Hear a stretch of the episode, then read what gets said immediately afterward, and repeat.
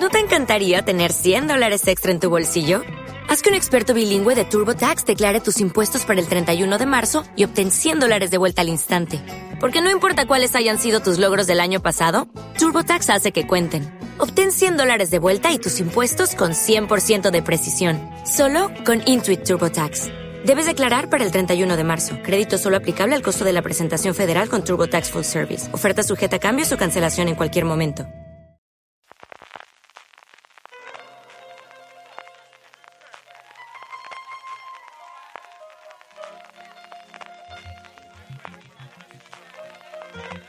Estás escuchando Fuera de Series con CJ Navas. Bienvenidos a Streaming, el programa de fuera de series en el que un servidor CJ Navas te trae todas las noticias, trailers y estrenos del mundo de la serie de televisión. Arrancamos 2022, feliz año, volvemos a la rutina del programa diario y volvemos como nos fuimos, y es con desgraciadas fallecimientos. Y es que después de la semanita que tuvimos, que comentamos en fuera de series este lunes de Betty White, de Jamal Ballet, que se nos dejó a finales de año pasado, recientemente de Sidney Portier o de Peter Bogdanovich, hay que añadir una que me ha dejado totalmente frío, que es el fallecimiento de Bob Saget. Me he enterado esta mañana a una hora absolutamente imposible, de esa de las 7 de la mañana que me suelo despertar yo habitualmente, porque en el podcast de Mark Maron eh, colgaban una entrevista con Bob Saget y eso suele ser una mala señal porque cuando hacen esas cosas suele ser porque ha fallecido y efectivamente se sabe muy poquito sobre el fallecimiento, se sabe que, que estaba solo en una habitación de hotel, se sabe que el último post que él hizo en Instagram no advertía de ninguna cosa rara, parece que van a tardar dos semanas, eh, anunciaba el sheriff del condado, donde se encontró el, cuerpo del bueno de Bob Saget eh, en hacer la autopsia y, llegar a una conclusión sobre el fallecimiento y tremendamente triste. Saget en España era una persona conocida únicamente, diría yo, por el, su papel inicialmente en Padres Forzosos y ahora en Madres Forzosas para toda una nueva generación. Os lo digo yo que visto, soportado sufrido, como queréis verlo, sus episodios durante muchísimo tiempo en los últimos años, porque mis hijas están enganchadísimas inicialmente a, Madres Forzosas y luego han empezado a ver también alguno de los episodios antiguos en inglés de Padres Forzosos y desde luego mi generación. Era una de esas series cuando no había posibilidad de elegir más allá de televisión española y de las privadas que pasábamos, pues como El Príncipe de Bel y como Cosas de Casa y como tantas otras que todos recordamos y que todos vimos y todos recordábamos al Tito Jesse recordábamos a las gemelas Olsen y recordamos pues, a o recordamos al resto de las, de las actrices, y siempre esa figura del padre bonachón, ¿no? De, ser el padre que siempre estaba para apoyarte, que siempre te iba a sacar las castañas del fuego y que siempre iba a estar para un amigo, que era Bob Saget. Y como os digo, ese era el papel que tenía en España, porque en Estados Unidos era conocido por otras dos cosas tremendamente diferentes. Una de ellas era el, el haber presentado lo que aquí fue vídeos de primera, que también la generación de los más antiguos me recordaréis, esa colección pre-YouTube de poner vídeos graciosos que la gente grababa con sus mm, cámaras eh, caseras y con, sus videocassettes y que se programaba en ese momento las primeras. Él hacía America's Funniest Videos, que era el equivalente, lo que como os digo aquí fue vídeos de primera, en su momento con muchísimo éxito. Y luego por ser un cómico de stand-up en un tipo de humor totalmente distanciado de lo que podíamos mm, recordar de su, de su imagen como el padre Tanner. Y es que es de lo más cafre especialmente de materia sexual, pero también en, en, parte escatológica y en parte tremendamente tabú, o sea, con tonos muy a Lucy Kay, muy a lo cafre, de, lo más cafre, desde luego, que puedes encontrar. Hay varios de los estándares suyos aquí en España, no sabré deciros exactamente, el último se, se emitió en Pico, que en Estados Unidos, y de hecho aparecía eh, durante todo el día en recomendados dentro de Peacock, hay alguno también que recordaré en Netflix, y como os digo, una mm, persona eh, haciendo stand-up comedy que no tenía nada que ver con el personaje que él interpretaba en su momento en Padre de Familia. Las eh, cariños en redes y en, todo lo que yo he estado leyendo hoy es unánime. El, propio Marmaron en su programa decía que era una de las mejores personas que él conocía y han pasado unos cuantos centenares, por no decir miles de personas, por su podcast y que la tierra se le sea leve. De verdad que es una cosa, pues vaya, vaya final de año y vaya arranque de, año. Eh, precisamente sobre uno de los recientemente fallecidos, sobre Sidney Poitier, arrancamos con eso las noticias no tan tristes, está en marcha un documental eh, dentro del acuerdo que tiene Oprah Winfrey con Apple. El proyecto lleva ya más de un año eh, llevándose adelante con la familia de Sidney Poitier muy metida y mm, yo creo que esto se ha filtrado a prensa porque no ha habido una confirmación oficial de Apple. La exclusiva la ha sacado de Hollywood Reporter, que dice que Oprah Winfrey va a ser la productora ejecutiva y va a dirigir Reginald Hudlin, que está haciendo también otros proyectos para, eh, para el gigante de la, de la manzana, que también en su momento hizo el biopic sobre Thurgood Marshall, de, que protagonizó Chadwick Boseman en el 2017 llamado Marshall, que está haciendo, como os digo, varias cosas para él y con mucha curiosidad y muchas ganas de ver este documental.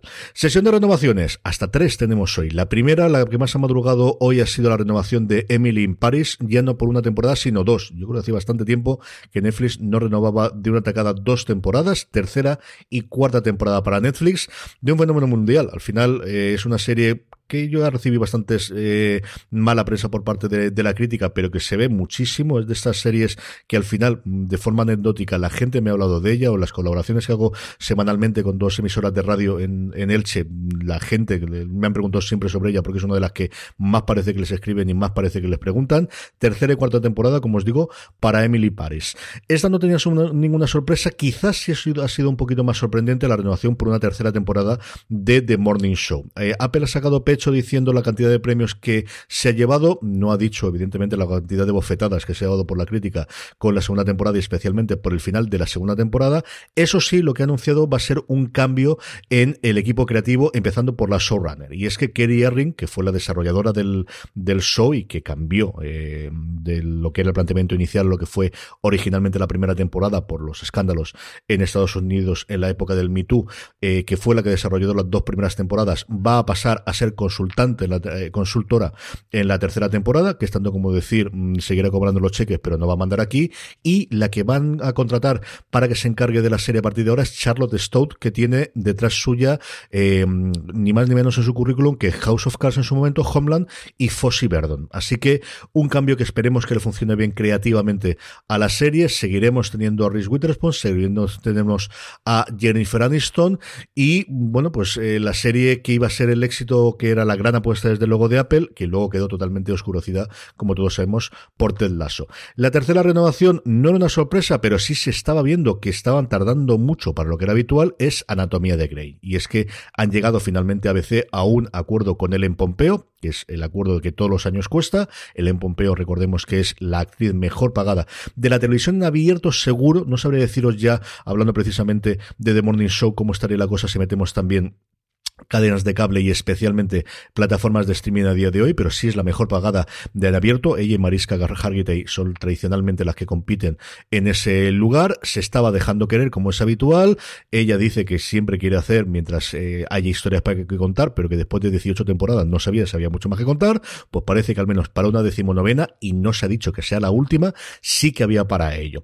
Y la última noticia del día es la que normalmente en cualquier otro año hubiese encabezado y posiblemente la única noticia del día, pero es que los globos de oro se han dado totalmente en clandestinidad, es decir, a través de una cuenta de Twitter.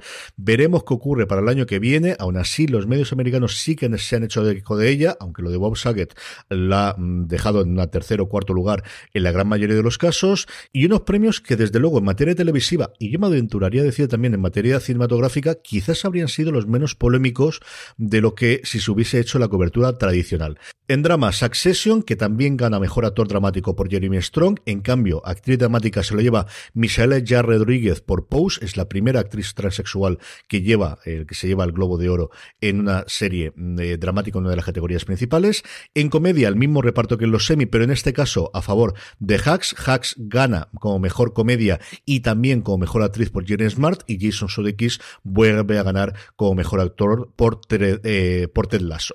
En el caso de serie limitada, serie de antología o película eh, realizada para televisión, reparto total y absoluto. El ganador como mejor serie limitada es el, el ferrocarril subterráneo de Underground Railroad, la mejor actriz Kate Winslet, como todos sabemos, por Mero Fistown, y el mejor actor Michael Keaton por Dopsic, que es una serie de la que últimamente hablan muchísimo, menos se habla en Estados Unidos de ella, porque ya han tenido muchísimo documental, muchísima película y muchísima información sobre el escándalo del Oxycontin. Aquí eh, la gente le está gustando bastante, desde luego cosas que he leído y sabéis que Jorge, lo ha comentado en varios fuera de series, es un enamorado de la serie, es una de sus series favoritas del año pasado. Y por último, en eh, actor de reparto, que sabéis que eh, se hace, actor y actriz de reparto sirve para todas las categorías, es la más complicada siempre de ganar en los Globos de Oro. Se lo ha llevado Sarah Snook, el primer premio, hasta ahora diríamos importante, pero ahora como los Globos de Oro están como están, pues no sabríamos qué decir eso, por Succession, y luego Oh Su por El Juego del Calamar, el único premio que se ha llevado El Juego del Calamar. Como os digo, quizás mm, bastante poco discutible, yo creo que es de los años en los que menos problemática habría